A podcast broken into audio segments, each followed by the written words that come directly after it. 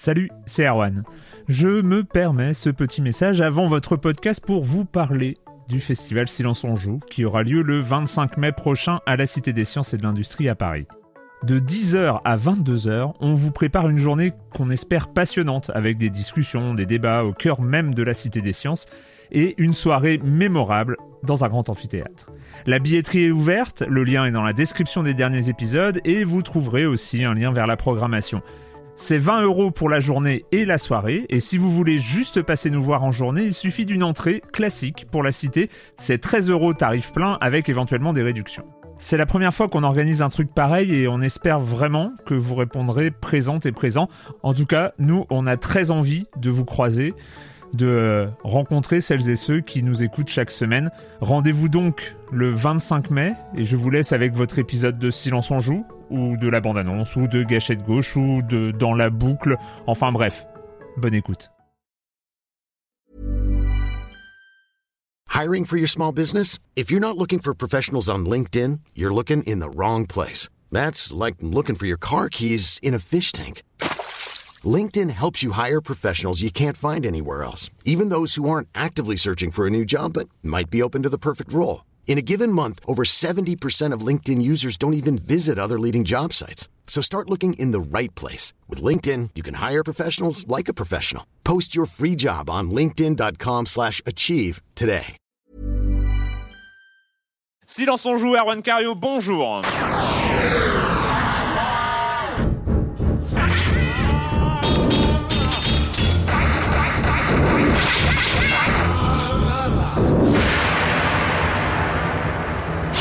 Programme très très très très très chargé cette semaine. On va parler de Warhammer 40 000 Retribution, de Killzone 3, de Pokémon Noir et de Pokémon Blanc. Oui, non, on n'a pas peur de le dire. Une minute culturelle euh, hyper importante et Deadly Premonition pour finir. Et oui, vous l'avez deviné, parce que si on parle de Deadly Premonition, c'est qu'il est de retour. Il est de retour parmi nous et je vais commencer une fois n'est pas coutume par lui. On a le retour de Patrick Elio. Euh, bonjour Patrick. bonjour Arwan. Et alors, mais ce n'est pas fini, ce n'est pas fini, mesdames et messieurs, parce que aujourd'hui, c'est un silence on joue spécial. Nous avons le plaisir d'accueillir notre consultante S Pokémon Camille Gévaudan. Bonjour Camille. Pika pika. Et euh, Clément Apap de Sens Critique. Bonjour. Et Joël Métro de 20 minutes. euh, On est 5. Bonjour, Joël, pardon. C'est formidable. Ouh, quel lancement. Je suis fatigué moi d'un coup. Euh, bah on va commencer. On va commencer par qui? On va commencer par toi, Clément. Oui, alors on va parler d'une rumeur euh, qui n'en est pas vraiment une. C'est Microsoft. Est-ce qu'il n'est pas en train de nous préparer la future Xbox, la Xbox 720 alors ça paraît euh, bah, évidemment que oui. Enfin, on, Oui. on, on sait que Oui. chaque constructeur dès qu'il met une console sur le marché, il commence à travailler sur, sur la suivante en R&D. c'est- Enfin, obligé. Mais là, ce qui est, ce qui est rigolo ou intéressant, c'est qu'ils ont posté des annonces sur leur profil LinkedIn. LinkedIn, c'est un réseau vraiment professionnel pour recruter. Et ils recrutent vraiment donc euh, deux profils euh, spécifiques Xbox pour développer euh, la carte mère, etc. Bref, c'est clairement des recrutements pour une console, une nouvelle Mais console on Xbox. oui, mais c'est vrai qu'on se doute qu'il y a des techniciens, des ingénieurs qui sont euh, depuis sans doute des années sur ce projet-là. Oui, mais alors Ça- ce qui est intéressant, c'est qu'ils ont dit officiellement, même si c'est si même si ça n'a pas filtré, on va dire, euh, à ce point-là, que la, la Xbox actuelle aurait encore trois ans de vie. Voilà. Ouais, avec le, le lancement de Kinect, Voilà, qui la un Xbox peu actuelle, ils ont- rafraîchi ils ont- la- voilà, ils ont l'inter- pré- enfin, ils- la- l'inter- l'interface. Oui. Ouais, tout à fait. Ils ont prévu 2013, euh, de- 2014 à peu près. Et on sait que la Xbox actuelle, elle a eu un temps de développement de deux ans. Donc ça se tient. Voilà. Oui, puis Ouais. les machines peuvent se chevaucher, une Un nouvelle peu, peut ouais. arriver et l'autre. euh, Donc clairement, on sent sa- que là, peut-être euh, la console, la nouvelle console, là, elle rentre vraiment en termes de, de préparation et elle devrait arriver aux alentours de 2013-2014.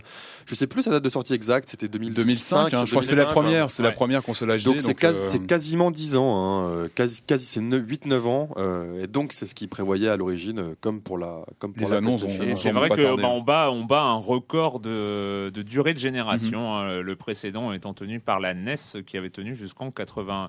Enfin, elle avait tenu longtemps, mais elle avait été remplacée en 91, je crois, par la Super NES, donc ce qui avait fait 8 ans de durée de vie.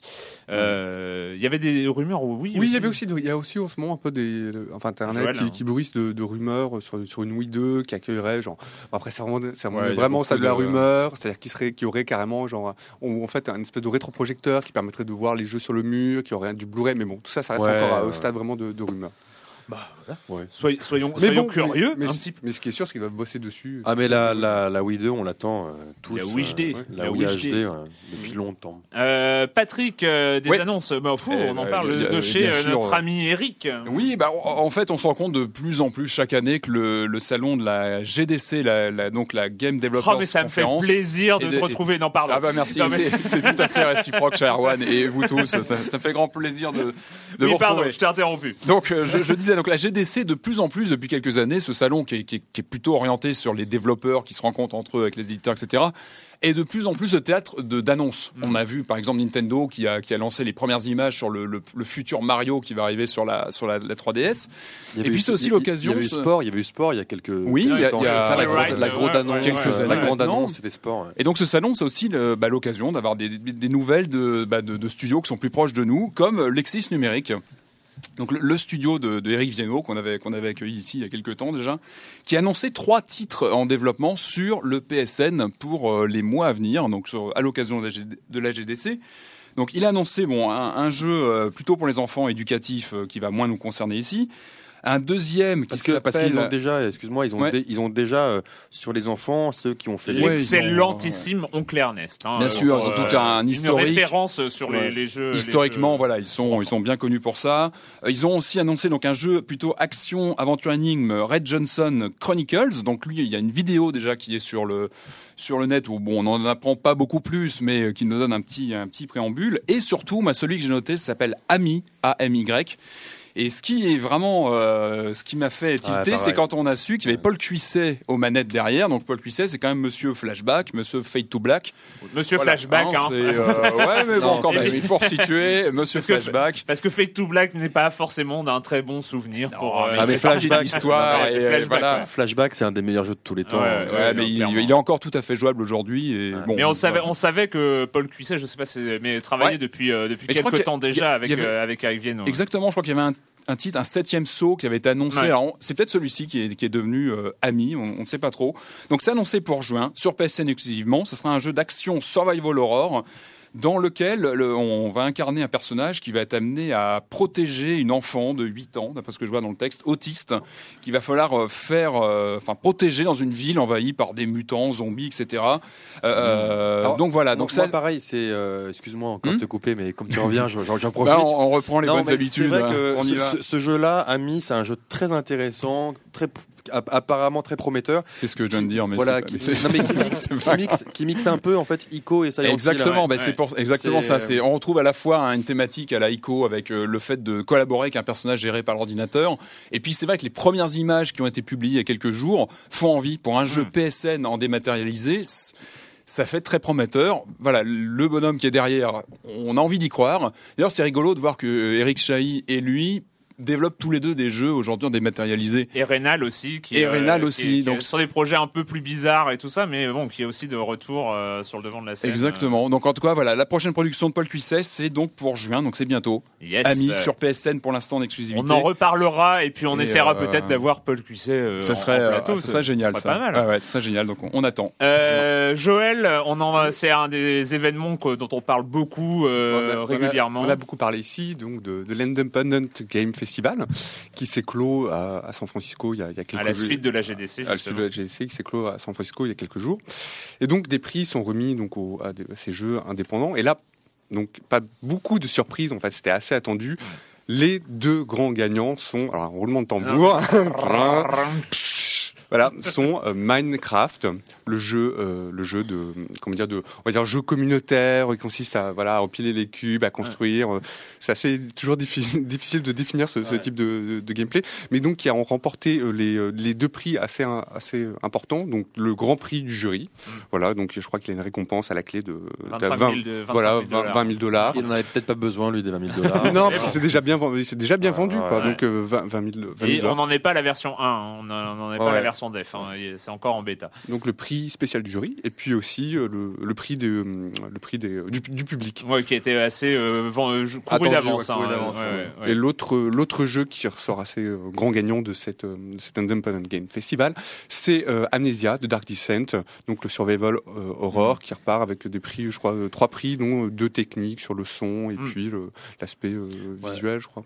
Dont on a parlé ici et qui est extrêmement flippant. Très, tu nous avais dit que tu avais mal oh dormi. moi j'ai arrêté, moi. Mais c'est assez.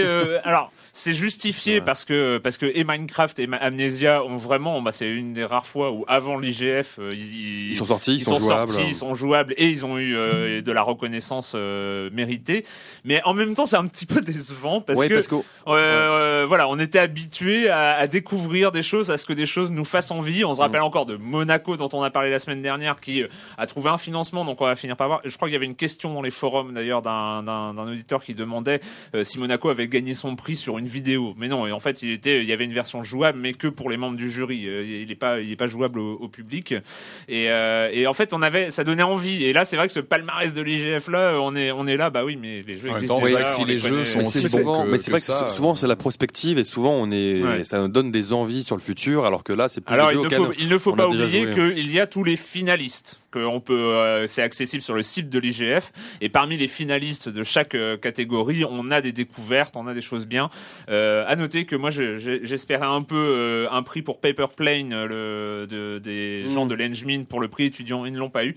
Ça a l'air d'être un jeu absolument psychédélique de puzzle façon Rez euh, qui, a, qui a gagné, qui est très très joli par ailleurs. Je ne sais plus le nom, tu peux peut-être le retrouver, euh, mais le, prix des étudiants, je ne sais plus. Mais bref, l'IGF. Moi aussi j'ai une mini news, si je peux, je viens d'y penser à l'instant. Ah bah mais avec plaisir Camille, vas-y. j'ai vu ça sur Congregate, donc le site de jeux Flash, il y a quelques jours j'ai vu un nouveau jeu qui avait un nom qui me disait quelque chose et qui m'a fait très plaisir. Ça s'appelait Fancy Pants Preview. Et c'est une petite démo de quelques minutes, c'est vraiment très court. Et en dessous, dans la description du jeu, il y a marqué Soon on PSN and Xbox Live. Donc Fancy Pants Adventure, qui, euh, qui euh, je ne sais plus le nom du créateur. Moi non plus, mais c'est le petit stickman avec des grands baggy orange qui, euh, qui glisse, qui glisse sur des, les, des, des, plateformes en, en, rond là, qui fait des, des galipettes et des figures de fou. C'est super fluide. Et, c'est très très bien fait. Et le créateur et le créateur a notamment pour euh, ceux qui connaissent a réalisé euh, les portages de Mirror's Edge euh, en Flash et sur iPhone, iPad. C'est c'est lui qui avait euh, qui avait réalisé ça. C'est même plus que des portages, c'est des vrais ouais, des vrais jeux, en 2D qui qui sont vraiment plutôt pas mal. Le com des com. Oh là là, je sens qu'on va faire voilà. Donc rapidement, force tranquille à propos de Petit Flirt entre amis. Je vais peut-être vous surprendre, mais je trouve cette idée complètement excellente. les jeux de ce que j'ai pu observer, sont souvent achetés en couple et des groupes d'adultes qui jouent à la Wii, il n'y a que ça. On a tendance à penser que la Wii casual, pour, c'est pour enfants, mais bon, très peu d'enfants y jouent. Euh, un jeu coquin, j'adore le, le, le, revival du mot coquin, enfin bon, bref. c'est un peu poussiéreux. On a l'impression de se retrouver au début du 20 e c'est assez génial. Euh, donc un marché totalement nouveau, jouable à 4 avec presque aucun accessoire supplémentaire, franchement, voilà ce qu'il fallait oser. Et de toute façon, ça ne fait pas de mal à personne, fallait bien qu'un éditeur tente sa chance. Le seul souci est apparemment apparemment que le jeu est médiocre. Mais c'est vrai que c'est un tout petit souci. Euh, le même Force Tranquille réagit euh, concernant Fight Night Champion. J'ai testé la démo il y a deux semaines et en termes de sensation, c'est pour moi le plus mauvais des Fight Night. Je trouvais les oh. mouvements super rigides les accélérations des mouvements trop sèches. Euh, j'ai pris aucun plaisir à faire le combat Tyson versus Ali, qui est pourtant bien la fiche du siècle. Alors c'est vrai que moi je m'étais pas trop étendu sur le gameplay que j'ai trouvé plutôt pas mal, mais bah, c'est surtout le mode, le mode histoire quoi qui est vraiment chouette. Le, le mode champion. Hein. mais bon, c'est un peu la référence. En, même temps, Force Tranquille explique qu'il joue euh, directement en mode expert. Enfin, moi, je, je, je, ne suis pas encore là. Euh, Euh, Isma qui dit que le podcast cette semaine m'a donné envie de procurer Final Champion, surtout pour la mise en scène et le scénar en fait. Forcément évoquer Oz, il n'en fallait pas plus pour titiller mon côté fleur bleue et mon amour des douches publiques. Euh... et là, je réalise qu'il y a très peu de jeux qui utilisent l'environnement carcéral au point de marquer un joueur. C'est vrai. Enfin, et là, il, il, évoque des choses comme Fable, euh, qui en a, où il y avait des passages, le premier où, on pouvait rester 10 ans en prison. Et donc le monsieur euh, se concentre sur les, les passages. Non, bah non, euh, en fait, c'est c'est son truc. C'est sous-utilisé et il y a un autre, je ne sais plus, qui évoque Silent Hill The Room, qui était un peu dans le dans le côté un peu claustro. c'est génial ça. mais tu vois, si tu veux jouer un pointeur. Ah ouais, non, mais il faut développer ça. Il y avait The Great Escape sur X Spectrum qui était très ah, oui. C'était très bon dans le, dans le sujet. Mais dans le sujet. et toujours pour finir sur Final Night, Agent 69, Final Night a l'air sympa et son super mode carrière. Mais franchement, jouer à un jeu de boxe avec des sticks alors qu'on est en plein essor d'une motion gaming, euh, je trouve ça euh, débile. Ça aurait tellement plus de sens avec une Wiimote PS Move ou Kinect. Et là, je ne suis pas du tout d'accord. Le jour où dans Super Street Fighter 4, on m'obligera à faire un double kick retourné dans les airs pour que mon personnage le fasse, je crois que je ne tenterai même plus. Tu diras que t'as plus l'âge pour jouer à ça. Euh, ouais, ouais, ouais, non, c'est clair. D'où je suis obligé de faire des vrais uppercuts et des vrais crochets pour euh, maraver mon adversaire. Ça, ça va pas, non. Non, moi j'ai pas du tout envie du motion gaming pour euh, les jeux de simulation de boxe. non, mais une fonction compatible peut être marrante. Hein. Ça peut être un. non, mais c'est marrant dans Wii Sports. dans Wii Sports, il y a ça. dans Wii Sports, il y a ça. Mais bon, là, on est sur un. De là, baser le jeu dessus. Tu, te tu te retrouves à faire du motion gaming contre Mike Tyson. C'est pas du tout, du tout, du tout crédible. Je suis désolé. The sector is at war. Its worlds under siege. All. Here we will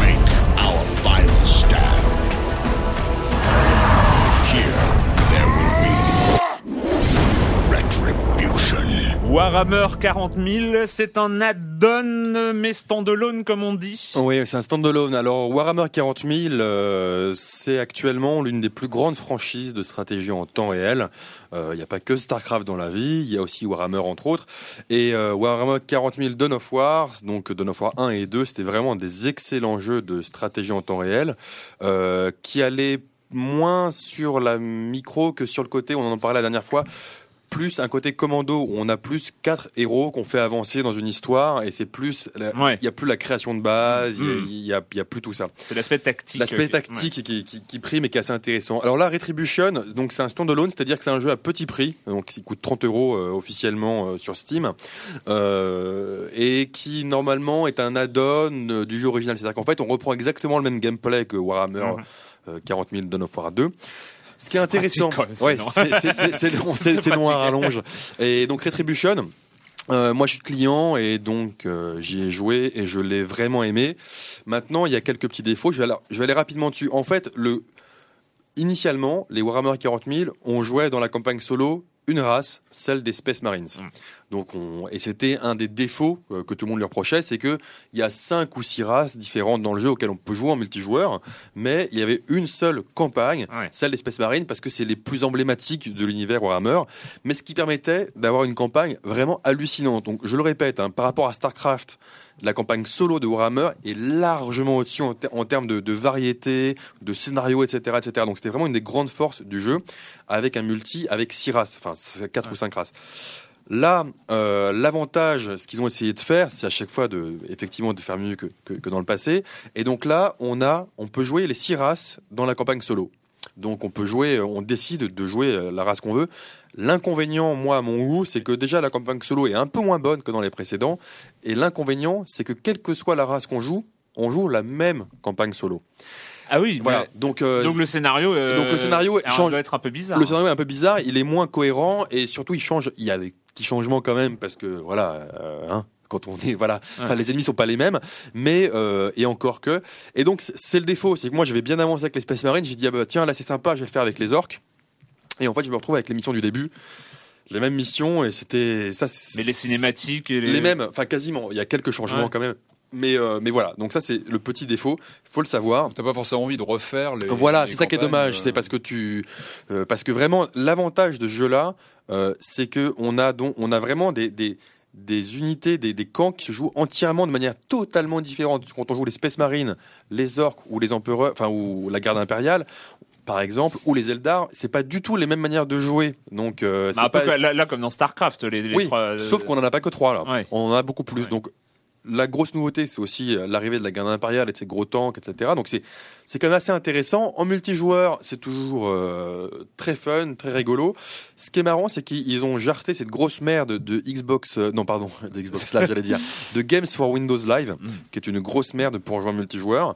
L'inconvénient, donc maintenant on peut jouer sur Steam, c'est c'est voilà, c'est beaucoup plus, c'est quand même plus sympa en multijoueur. L'inconvénient, c'est que on ne peut plus jouer avec ceux qui ont Warhammer, enfin ceux qui ont les jeux, les jeux précédents. Ah Alors qu'avant, il y avait une compatibilité. Bref, pour ceux qui aiment le STR, j'enjoins tout le monde à y jouer parce que c'est original, ça change un peu de, de StarCraft et consorts. Le multi est chouette, les unités sont très fortes. En solo, c'est conseillé à ceux qui ont déjà joué aux, autres Dawn of War. Ah, c'est conseillé à tout le monde, euh, même si on même connaît, si on connaît pas du même tout. si on connaît rien à la stratégie de c'est assez intéressant. Le petit défaut pour ceux qui aiment vraiment la tactique, c'est que dans celui-là, je passe sur les, je vais pas rentrer dans le détail parce qu'on a peu de temps, mais en gros, on est vraiment trop puissant à mon goût. C'est-à-dire que avant, on avait par exemple un spécialiste à distance avec des capacités spécifiques, on avait un spécialiste au corps à corps, il fallait bien les positionner, faire une position pour vraiment euh, résoudre le, hmm. le, le, conflit, parce que sinon on était en, on était en réalité numérique par exemple, donc il fallait vraiment réfléchir. Là, le problème, c'est que très vite, dans la, très vite, nos héros sont vraiment surpuissants, et donc on, on les sélectionne tous et on avance. Voilà. donc c'est, c'est un peu le défaut du jeu, c'est que voilà, on a moins de stratégie à faire parce que nos hmm. héros sont vraiment très très puissants. Je me demandais, Clément, est-ce que le système de multi permet vraiment d'affronter des, des joueurs de ton niveau Ou est-ce que tu as eu ce sentiment-là?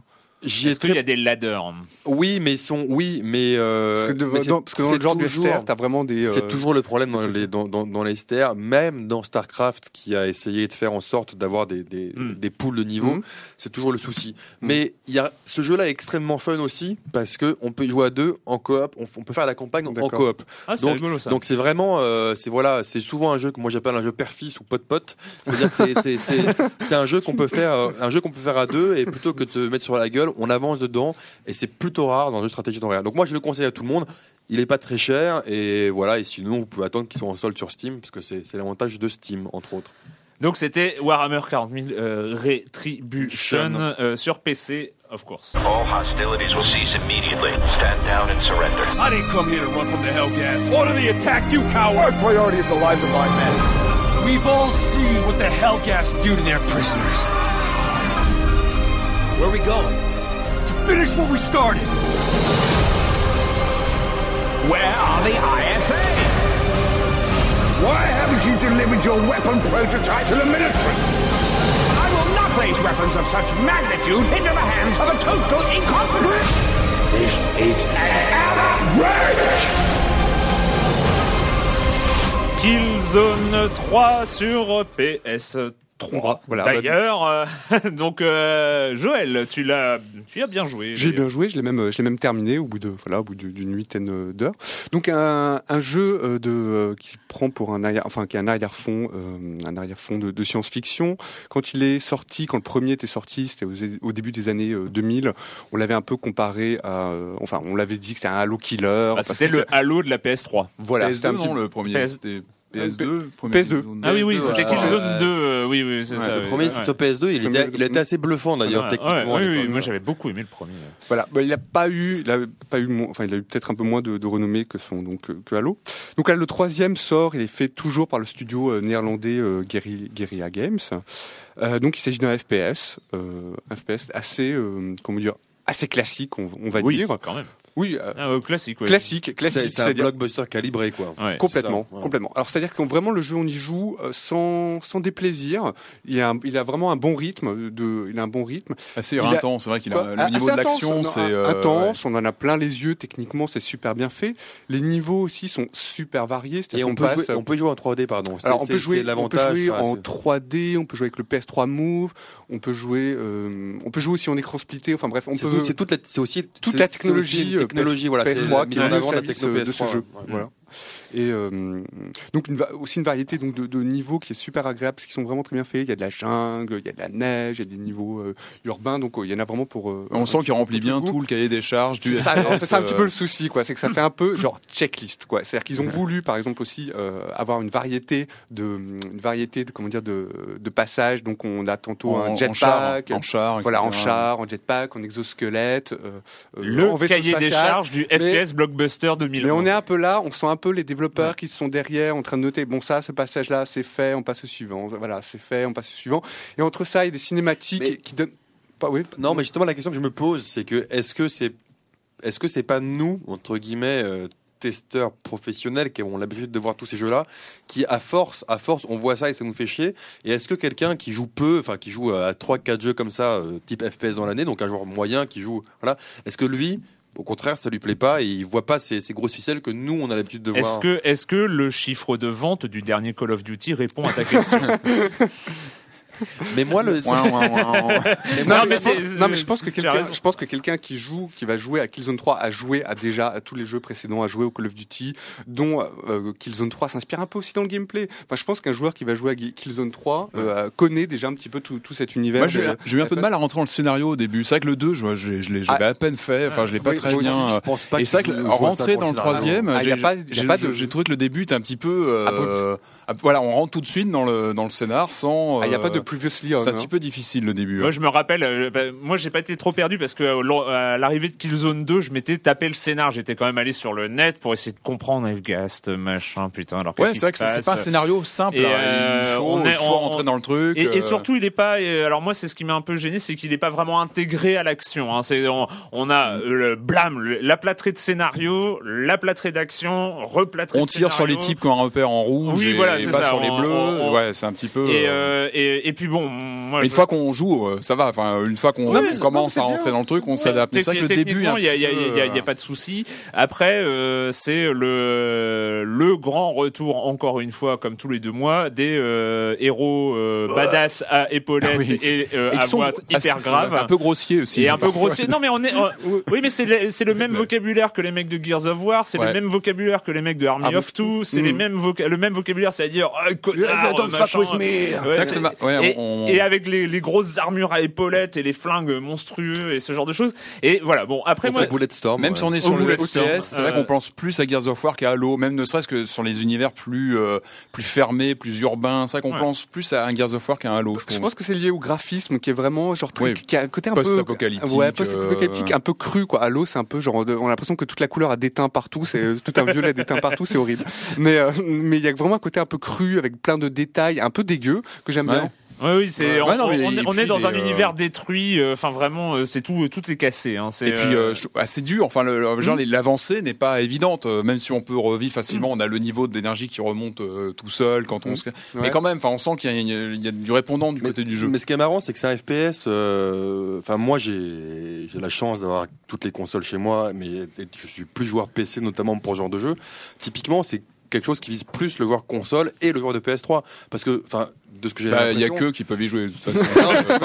ce que je veux dire, c'est qu'un joueur comme moi qui a la PS3, euh, entre autres, je vais probablement pas l'acheter parce que euh, en ce moment, il y a tellement de FPS qui sortent euh, ah à foison de partout que est-ce que est-ce que est-ce qu'il peut non, lutter Il répond est-ce que, pour un, est-ce que pour un joueur de FPS voilà mais non, bien sûr que non, bien sûr que non, bien sûr, bien, sûr que non. C'est, c'est, on n'est pas, on est, c'est le blockbuster PS3 euh, mm. que, bah, si t'as une PS3 que t'as que ça à la maison et que t'as pas un PC qui permet de, qui va permettre de faire tourner Crisis 2 notamment, hein, pour ressortir la, grosse sortie des, euh, des semaines à venir. Ouais, mais là il y a eu Bullet euh, par exemple. Ils, ils, sont pas du tout, ils sont pas du tout dans le même genre, mais mine de rien, il y a là il y a Bulletstorm qui vient de sortir. Il y a Homefront qui, qui arrive. Mais pour, pour moi, c'est, c'est, c'est, il est plus dans la lignée des, des Modern Warfare. Enfin, c'est vraiment des, des, des, gros euh, des FPS euh, très gros budget. Alors pour info, moi j'y ai joué au Move. Euh, donc j'ai ressorti la petite caméra, la manette avec la petite la petite boule. Ouais, ouais, tout ça et puis le, le, petit contrôleur à côté hein, parce qu'il faut le contrôleur le nunchuk du Move. Mmh. c'est complètement inintéressant. Hein, voilà. donc je vais le c'est non mais c'est non quoi. Enfin c'est on, sent que toi t'aimes pas trop hein, les, les motion gaming. Enfin non non c'est ah, ben, je me rappelle, je me rappelle quand je m'étais fait démonter parce que j'avais bien aimé Red Steel. Rappelez-vous.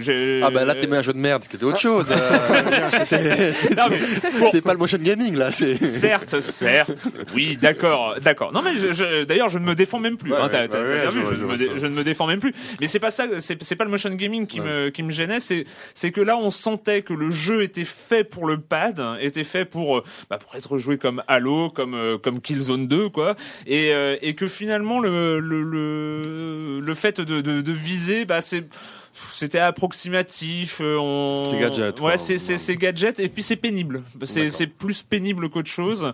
Euh, moi, enfin par exemple, c'est c'est con, mais euh, pour recharger, il faut faire un mouvement avec la main. Euh, il faut en fait, il faut tourner le, le move sur lui-même. Sur lui-même. Et ben en fait, on perd toujours le réticule parce que quand tu tournes, tu fais toujours un geste comme ça. Et en fait, ton réticule, il va, il, part à gauche. Tu, tu, et en fait, quand t'as rechargé, tu sais même plus où t'es. Hmm. C'est c'est un peu dommage quand même, hein, parce que tu recharges sauf quand tu recharges à couvert, mais euh, des fois tu es en pleine action, tu ah, recharges. Il faut que tu fasses le petit geste. Comment tu fais bah, Tu tournes, il fait un petit mouvement du poignet, petit mouvement du poignet comme ça, d'accord. Parce qu'à la manette, il y a des, des passages où on doit faire ça avec la manette. Oui, oui, on doit euh, enfin faire ça, c'est-à-dire euh, il faut tourner, tourner une faire le faire ça à la radio, c'est vrai que ça marche moyen. Hein. On se comprend, on se comprend. On se comprend. Bon, Killzone 3, donc là, la sortie blockbuster sur PS3. C'est pas mal. Ouais, enfin, on a pour son argent au niveau au niveau de ce qu'on. Il y a le multi est correct aussi. Ah, j'ai pas testé le multi. Ah, c'est correct. Sans surprise non plus, c'est correct, c'est bien fait. il n'y a pas assez de cartes. La progression des, euh, des il y a une variété des classes qui est plutôt sympa, une progression aussi, mais bon, c'est pas. Euh, J'ai vu qu'il y a un mode avec des bots, ce qui est pas toujours oui, ah systématique. Oui, c'est assez rare aujourd'hui. c'est vrai. Voilà, voilà. Si, si t'es seul, t'as pas d'amis. Il, voilà, il pas avoir beaucoup de joueurs. si t'as pas d'amis, c'est très bien les bots.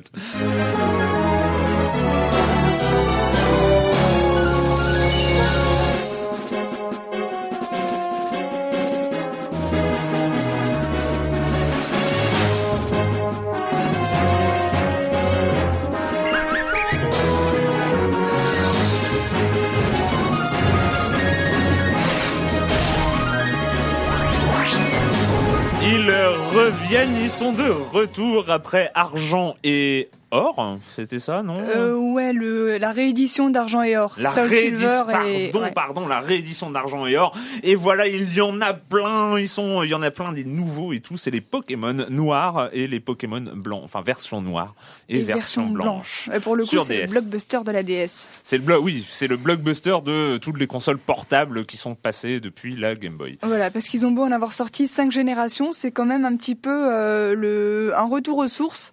Euh, ça n'a rien à voir avec les, les versions euh, platine et diamant et je ne sais quelle pierre précieuse encore euh, qu'ils avaient sorti qui était juste en fait c'est un petit peu euh, comme la blague qui circule sur internet où on montre qu'Avatar ils ont pris le scénario de Pokémon et de, de, de Pocahontas. Ouais, de Pocahontas. Ça, commence par Poc. Ils ont changé les prénoms là. C'est pareil Pokémon ils changeaient les noms des Pokémon ils changeaient les noms des villes et puis des personnages et puis c'était reparti pour un tour. C'était exactement le même scénario à chaque fois. Alors le scénario standard du Pokémon c'est on est un enfant dans une ville, il y a un maître Pokémon, Monsieur Chen, c'est ça ou Au début, c'était le professeur Chen. Le professeur Chen. Donc c'est un chercheur, un scientifique qui étudie ces petites bêtes bizarres qui vivent dans les buissons et qui, pour les connaître, nous demande notre aide à nous, gamins de 10 ans, euh, qui, qui, qui sort de chez sa maman au début du jeu, en disant tiens, voici un Pokédex. C'est donc un petit euh, un petit ordinateur de poche dans lequel tu vas remplir toutes les informations sur les Pokémon que tu croises au cours de ton voyage. Et c'est donc un voyage On se on, grandit en rencontrant des Pokémon euh, dans des valeurs euh, de d'amour et de, de découverte, d'apprentissage. C'est beau. Et là, ce qu'ils ont fait par rapport aux, aux versions précédentes, c'est qu'ils ont essayé de retrouver exactement les mêmes, euh, la même sensation qu'on avait au début, c'est-à-dire qu'on commence en n'y connaissant rien. Il n'y a plus aucun ancien Pokémon euh, avant qu'on ait fini la quête principale du jeu. Donc, on se retrouve. C'est aussi bien, c'est aussi c'est aussi bien pour s'y mettre. Si on s'y est pas mis au Pokémon précédent, là on, peut s'y mettre avec celui-là sans, sans, problème. Ouais. Bah, les, les, autres versions aussi, mais celle-là a vraiment été pensée pour que même si tu as fait toutes les autres, tu aies l'impression de t'y mettre pour la première fois. Parce que tu te retrouves devant un Pokémon, euh, tu l'as jamais vu de ta vie, tu sais pas de quel type il est, donc t'essayes, euh, t'essayes de le combattre avec un Pokémon haut, on te dit, hum, ce n'est pas très efficace. Alors tu t'essayes d'autres types et c'est c'est un retour aux sources. En plus, ils ont vraiment, euh, ils ont fait gaffe sur les, les graphismes, ils ont fait un boulot de dingue. au début, ça commence comme les autres, on a les vues du dessus classiques hein, sur les mm. sur les villes. Et il y a un moment où on arrive dans une ville, euh, la grande ville du jeu avec euh, les grands buildings, les gratte-ciel et tout. Et là, on passe en vue euh, quasi subjective en 3D à hauteur du personnage, avec ah, les, ah les, rues en perspective et, tout d'un coup. de fou, jamais vu avant. mais jamais vu dans Pokémon. Jamais, vu dans Pokémon. C'est super impressionnant. Et avant d'arriver dans cette ville, mais je je savais pas, j'ai halluciné. Tu passes sur un, grand pont euh, un pont suspendu au-dessus d'un fleuve immense et tu passes vraiment trois minutes à avance, à marcher sur le pont. Ça, et t'as rien. Ça donne envie. c'est du jamais vu dans Pokémon, tu peux pas comprendre. t'as rien à part le pont et l'eau en dessous qui défile euh, avec euh, cette perspective que t'avais que t'avais jamais vue. Ouais, c'est ça. C'est une nouvelle ambiance que qu'il y avait pas avant. En plus, ils, ont, ils, ont, ils ont gardé les mêmes parce que en gros c'est pierre feuille ciseaux mais un peu un peu amélioré Pokémon. Donc feu, eau. ils ont gardé ils ont gardé ils ont gardé les mêmes les, mêmes type d'attaque. Ouais, bah, il y en avait déjà un paquet, donc. Euh, ouais. Ouais. Et quand, quand on est un, une fan comme toi des Pokémon, comment on fait? Il y a deux versions qui sortent. On prend, on en prend une des deux. On, on synchronise avec quelqu'un qui, qui a l'autre version pour récupérer toutes les euh, créatures. Bah, comment ça se bah, passe On voit Erwan arriver au bureau en disant tiens j'ai Pokémon version blanc. voilà. Euh, franchement, si j'avais eu à choisir, euh, ça aurait été très très très très dur. Mais j'ai pas. Parce que, parce que la différence c'est quoi? C'est des Pokémon qui sont dans l'un, qui est pas dans l'autre? il y, a, il y a certains Pokémon en commun. Il y en a d'autres qui sont que dans l'une et d'autres qui sont que dans l'autre. Et donc il faut avoir un copain qui a la version complémentaire. Mais c'est à ce point-là, enfin c'est. Pour les avoir tous. C'est quoi la volonté? C'est vraiment le côté collection? Ah bah c'est quand même bah, l'échange quoi. C'est pour c'est quand même un des grands points de Pokémon, c'est la collection. La base de Pokémon, c'est l'échange. Le mec qui a inventé Pokémon, il dit qu'il l'a inventé en voyant euh, deux gamins jouer. À l'époque, les Game Boy pour jouer ensemble, euh, pour jouer l'un contre l'autre, fallait les relier par un fil. Et donc ils étaient tous les deux devant le sur le perron de leur maison et ils étaient en train de jouer l'un contre l'autre. Il y avait le fil qui traînait par terre et une sauterelle dessus. Il a dit c'est comme ça que j'ai inventé Pokémon. Je voyais des, des gamins qui avaient des petites bêtes dans leur Game Boy et qu'ils les échangeaient par le fil. Donc le but, voilà, c'est de tous les avoir et de les échanger, d'avoir un pote qui a l'autre version pour euh, pour Parce que euh, je, me je me rappelle les premiers Pokémon il y a très longtemps donc euh, il y avait des Pokémon unique qui était donné euh, conjointement à des offres marketing de McDonald's par exemple ou ouais, au Japon, dans certains magasins on en télécharger il y a toujours ça. Ça existe toujours. Au Japon ouais, surtout je crois hein. c'est beaucoup hallucinant. c'est le genre le, ticket d'or de charriage exactement ah, exactement. Exactement. Savez le c'était le 151e Mew euh, c'est ça qui était euh, qui, n'était accessible que par des offres spéciales ou des, des, des, choses enfin il fallait vraiment c'était hyper fort c'était hyper fort. Et donc en fait autre donc nouveau scénario euh, et Nouveau scénario, vachement bien intégré aussi, puisque euh, il y a plus. Euh, enfin, on, est vraiment à chaque fois qu'on avance d'un tout petit pas dans le dans l'histoire, il y a ce personnage mystérieux qui, qui, qui reprend le contrôle et puis on se retrouve à entraîner à, à courir après quelqu'un qui a volé des Pokémon alors qu'on était arrivé dans une ville et qu'on pensait qu'on allait avoir le temps de la visiter. C'est vraiment construit différemment. Et ce personnage mystérieux, c'est aussi ça qui, qui change tout. Euh, au lieu, d'habitude, les méchants, ils veulent, euh, ils veulent être méchants avec les Pokémon, ils les considèrent comme leurs esclaves, alors que nous, on dit que les Pokémon sont nos amis, qu'il faut les aimer aussi. Et, et là, le méchant, sa philosophie, c'est que les Pokémon sont malheureux dans leur Pokéball et qu'il faut les libérer et les remettre en liberté. C'est pas, un vrai méchant, en fait. Ouais, ça se trouve. C'est fou euh, que ça soit. Donc, j'attends avec impatience. Ouais, j'attends avec impatience de voir la suite du jeu, comment ils vont montrer qu'il est méchant en fait, parce que ça me paraît tout à fait défendable. Comme Mais par exemple, quelqu'un comme moi qui à l'époque, moi j'ai peu joué au Pokémon, mais tout ce que j'aimais dedans, moi, c'était le côté tactique des combats. Et hmm. est-ce que c'est pas trop lent? Parce que moi, c'est ce qui m'a saoulé dans certains jeux Nintendo récents aussi c'est tout le blabla qui est autour. Tu mets vachement de temps à avancer, euh, tu racontes l'histoire, etc.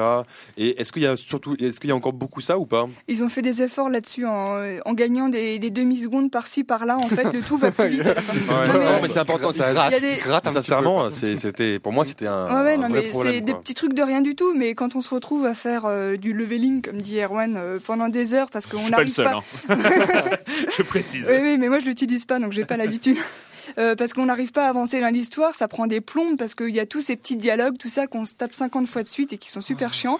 Et, euh, et voilà, on grappille une demi-seconde par-ci par-là, du coup ça avance mieux, c'est plus agréable. D'accord. Et donc c'est euh, ça marche chez toi le côté reboot Pokémon, tu retrouves tes sensations de jeunesse. Ah bah ça a l'air, hein, elle a le sourire. c'est les c'est rouge et bleu nouvelle génération quoi. Voilà, ça ouais. Oh. Carrément. Et donc il y en a 100 de nouveaux, c'est ça. C'est quoi ton Pokémon préféré? bah, c'est nul comme question. non, non, mais moi, moi, sérieusement, tu, moi, moi, sérieusement, tu me demandes la question, les précédents, moi, c'était Psycho Quack et Ronflex, quoi. C'est clair. Euh, mais, Psycho Quack et Ronflex, qui était quand même fantastique. Oui.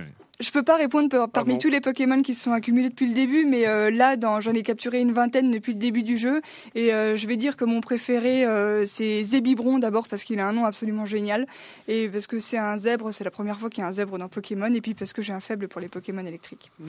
Ah bah voilà, tous voilà. Pokémon préféré. Bah bah, euh, non, pas moi. Ah ouais? Ah mais si, si, c'est l'ornithorynque, c'est ça. Psychoquack. Ah bah c'est Psychoquack. Oui, non, j'aimais bien celui-là. non, ouais, il était cool. euh, la minute, la minute culturelle. Euh, attention, préparez-vous une minute culturelle en deux parties. La première partie avec des règles spécifiques. Donc, les règles spécifiques de la première partie sont si ça, a changé tout ça. Si c'est Camille qui répond, elle a un point. Euh, si c'est Camille qui répond, elle a un point, et si c'est quelqu'un d'autre, il a deux points. C'est dégueulasse. Ouais, mais franchement, ah, c'est du Pokémon. C'est du Pokémon. mardi, c'était la journée de la femme, ça se serait pas passé comme ça. Ouais, et eh ben non. Euh, combien y a-t-il actuellement de Pokémon différents? 280. 512. 649. Un point pour Camille. Oh la vache bah, quoi ça sert de savoir ça? Pour la ça fout le vertige. Attention, attention. Euh, Magikarp. Magikarp est-il un Pokémon totalement inutile et pathétique ou bien un formidable atout? Un formidable atout Inutile et pathétique. Il, ouais, il sert à rien, il sert à rien. Inutile et pathétique jusqu'à ce qu'on ait, qu'on l'ait laissé à la pension assez longtemps pour le transformer en Léviator et là c'est un formidable atout. Yes Un point pour Camille Et ah oui, donc ça c'est des questions de VNZ hein, et euh, elle ne les a pas lues avant, on précise. Et, euh, et pourquoi ont-ils fait ça Pourquoi ont-ils fait cette évolution-là de Magikarp? Elle vient d'où? Euh, Pour nous faire chier? Non. Ils l'ont mis où dans, dans, dans, Enfin, où est-ce qu'il est conservé? Non, c'est la pension, c'est un endroit où tu laisses tes Pokémon ah, sans t'en occuper pour euh, les faire gagner des expériences. Donc en fait, c'est une référence à une légende japonaise selon laquelle les carpes se transforment en dragons. Voilà, ah. c'était. Ah. Pourquoi les cartes Pokémon sont-elles interdites en Arabie Saoudite? Ah, ça je m'en rappelle. Il y avait une, il y avait une fatwa en 2000, 2001. Euh, On avait fait la news à l'époque sur euh, Gamecube. Il y avait une fatwa. Enfin, je pense que c'est une fatwa qui avait été lancée contre les Pokémon. Je ne sais pas. Par rapport au nom, non Non, en fait, elles sont accusées de promouvoir euh, les jeux d'argent et le sionisme. Euh, les autorités locales ayant cru voir sur certains dessins des croix de David. Et oui, et oui, et oui. Euh, quel Pokémon est, quel Pokémon est tellement fort qu'il peut envoyer des gens à l'hôpital dans la vraie vie? Pikachu, non Quoi? Ah oui, ben non, mais c'était ça, c'est lié au. c'est pas lié à la série euh, télé? Non. Ah bon, non, non, non, non, non, mais si. Vous vous rappelez pas au Japon, il y avait, il y avait une série, il y avait la, enfin, il y avait la série télé, il y avait un. Ah oui, il y avait une scène qui avait fait des crises d'épilepsie. Voilà, c'est ça. Voilà, c'est ça, la crise d'épilepsie. C'est ça, c'est à la télé. Deux points. Deux points. Pikachu. Eh ben non, c'était pas Pikachu, c'était Porygon, euh, dont la seule euh, apparition dans l'animé au Japon provoqua pas moins de 685 malaises, nécessitant un appel à une ambulance. Pourquoi? C'était quoi 150 patients. C'était pas volontaire on l'écoute plus. Non, mais qui ont eu des crises d'épilepsie parce qu'en fait. Mais ça n'a rien à voir avec le Pokémon, c'est la façon dont ils ont animé le combat. Ah oui, oui, oui, c'est la façon dont ils ont animé l'image. C'est des flashs rouges et bleus euh, très rapides comme ça. Et donc en fait, les combats de Porygon consistaient en flash bleu et rouge à haute intensité à fréquence élevée, 12 Hz, et pendant plus de 4 secondes d'affilée, ce qui provoqua des malaises proches de des crises d'épilepsie. Hmm. Et donc cet épisode n'a plus été diffusé nulle part ensuite. Alors je suis absolument désolé pour Il faut euh, faut mettre le lien sur. Il faut. Ah mais on peut le voir, on peut le voir sur ah internet. J'ai regardé, c'était ah génial. c'est vrai. Bah, c'était génial. Alors j'avais prévu la méga minute culturelle de Jérémy Israël dont j'avais parlé il y a deux semaines, mais ce sera, ce sera pour la semaine prochaine parce que alors, autrement on explose les compteurs. Euh, donc euh, voilà, bah, joli score. Donc je fais le bilan. Euh, donc deux points pour Camille et et, et... Mais deux points pour. Ah, ah, oui, non Bah si. Et qui, a, qui a non bah non. Si Joël, deux points. Ah, bah, bah, non, il a dit Pikachu. C'était la question. Ah oui, Pokémon. T'as vu comme il est dur Ah T'as vu comme il est Je vois ça. Euh, bah, on passe à la suite.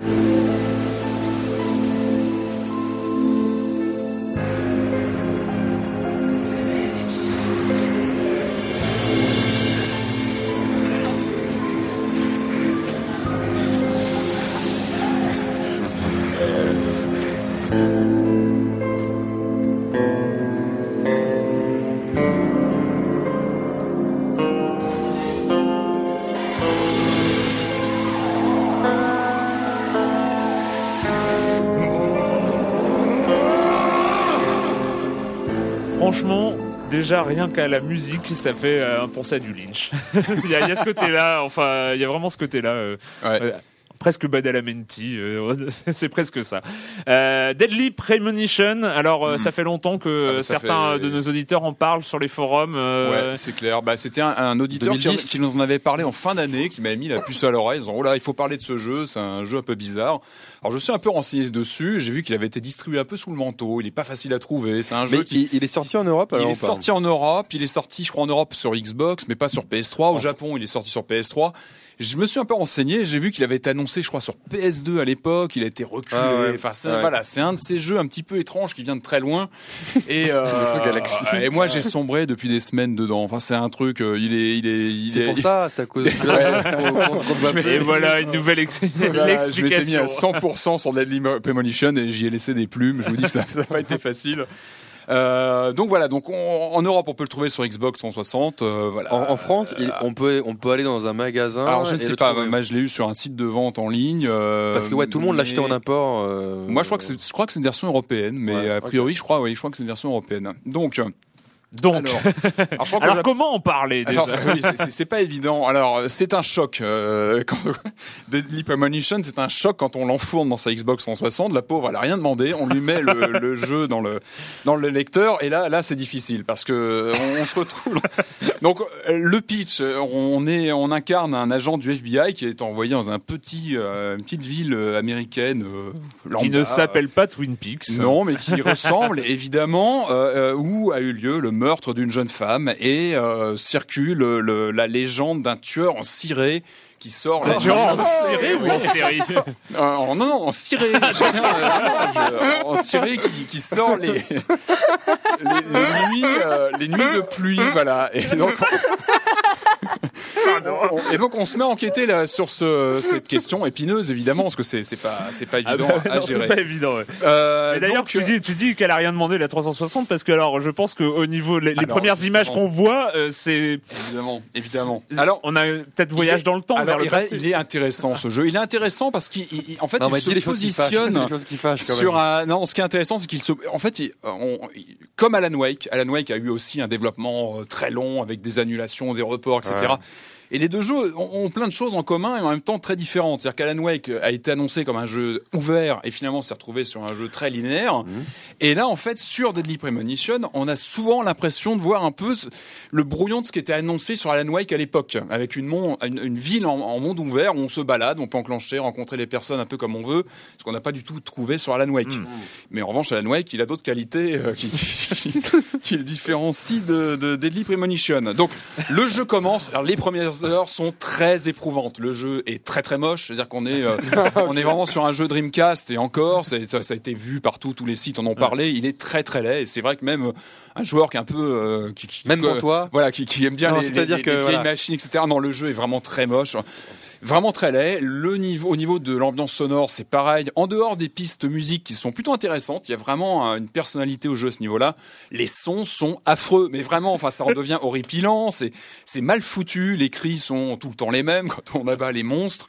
Euh, à tel point qu'au bout de quelques heures, j'ai commencé à me demander s'il n'y avait pas un côté euh, volontaire là-dedans. On devient suspicieux devant ce jeu parce que on sent bien qu'on est devant une, un espèce d'ovni et on se dit c'est pas normal. On fait pas un jeu aussi laid, aussi. C'est un jeu qui questionne ton masochisme, quoi. Et, et j'en suis aujourd'hui persuadé. Ce jeu a été volontairement fait avec de tels graphismes et de tels environnements sonores pour justement aussi faire le tri parmi les joueurs.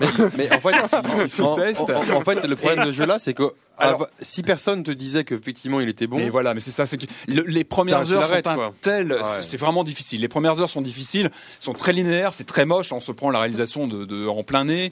c'est très linéaire, c'est qu'on est vraiment sur un conduit. Euh, là, on, on comprend que le, le, gameplay est très rigide, avec un. On a beaucoup parlé de Resident Evil 5 à ce niveau-là, et là, celui-ci, il, il y va franchement. Mais là encore, c'est encore approfondi. Donc c'est vrai que les premières heures sont difficiles. Il faut passer, euh, je crois. Euh, 4-5 heures de jeu où on arrive en fait pas mal déjà. on avance dans, dans l'enquête. On, on avance dans l'enquête et au bout de 5 heures je crois qu'on passe sur le monde ouvert. C'est à dire qu'on commence il faut passer un en fait un, passage dans une série je crois qui dure très longtemps qui est très difficile pour trouver le tueur en ciré Euh, oui, c'est voilà, mais là on est dans une série, hein. je parle bien de, de l'endroit. Donc, euh, non, non, mais c'est. Tueur en série, en série, Eh, en le tueur en série. série. Et une fois qu'on a passé ce cap, ça y est, on arrive sur le monde ouvert et là on commence vraiment à pouvoir jouer avec ce, avec ce, ce côté temps réel où vraiment on a des, des rendez-vous à, à, à respecter avec tel ou tel personnage. On peut commencer à se balader, euh, même si la ville, bon, il n'y a pas énormément de choses enclenchées non plus, mais on a ce, ce principe de pouvoir explorer la, la carte avec des sections de conduite qui sont mais laborieuses comme c'est pas possible. C'est-à-dire qu'on cherche plusieurs fois le bon mode de caméra pour s'y retrouver. Mais on commence à enclencher, le- à rentrer dans le truc et l'histoire est là. Moi, j'ai commencé vraiment à me, à me passionner pour le truc. Et moi, j'ai vraiment sombré au moment où euh, le, le- le personnage a enclenché ses, euh, ses, euh, ses monologues. Parce qu'il a une espèce de double personnalité. En fait, il, se, il parle à, à- à un personnage un peu euh, intérieur à lui. Enfin, c'est assez, assez bizarre. Et là, et là, ça part vraiment en vrille. C'est-à-dire qu'il il se lance sur des monologues sur le cinéma bis. Et je me rappelle encore la première, la- la- le premier monologue du personnage dans la, dans la voiture. Ça arrivait lorsque j'étais en plein, je, je passais d'un point à l'autre. Et là, il commence à parler du, du film Deadly Spawn que j'avais vu une semaine avant euh, chez moi. Sur, euh, voilà. Et, là, c'est hallucinant. Le- on se rend compte après que le personnage n'arrête pas de faire des allusions au cinéma bis des années 80, 70. Donc ça te parle à toi, toi ça te parle Moi, ça m'a clairement ouais. parlé, clairement, bien sûr. Moi, j'enclenche les monologues dès que possible parce que euh, y a- il y, a toujours des sorties euh, assez intéressantes.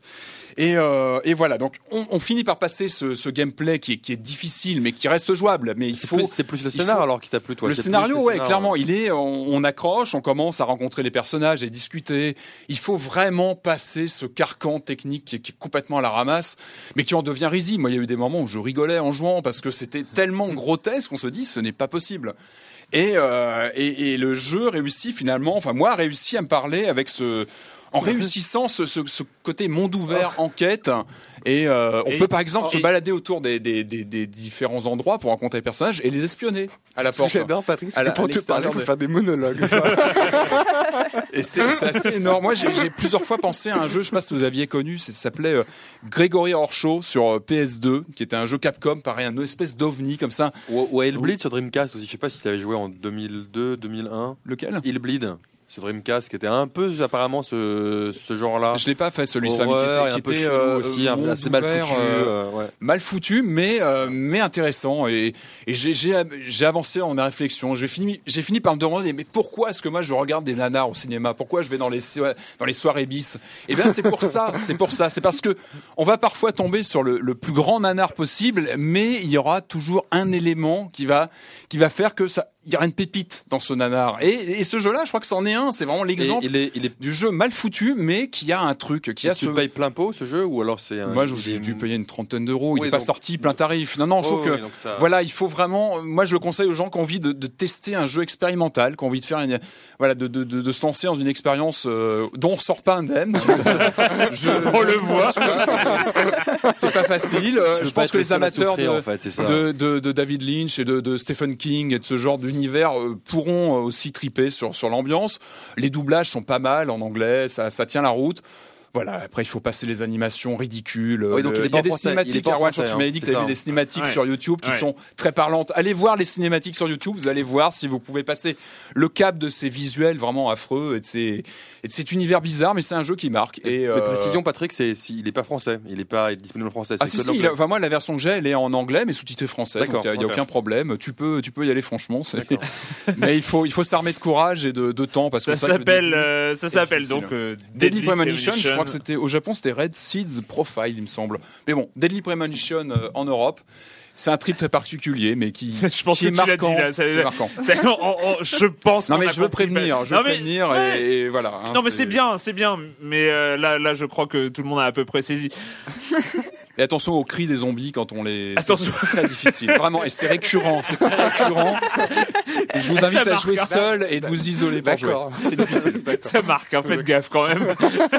C'est difficile. On en a fini cette semaine avec le jeu vidéo et la question rituelle à laquelle vous n'allez pas échapper. Et quand vous ne jouez pas, vous faites quoi? Camille. Euh, je participe, enfin j'essaye de participer à un wiki concours. oh un concours sur Wikipédia où faut, euh, on a juste 15 jours là, donc faudrait que je m'y mette un petit peu ah, pour pas être ridicule. Euh, le, le, principe c'est de trouver le maximum d'articles à l'état d'ébauche, donc il y a seulement quelques lignes et on les désébauche, donc on rajoute des lignes.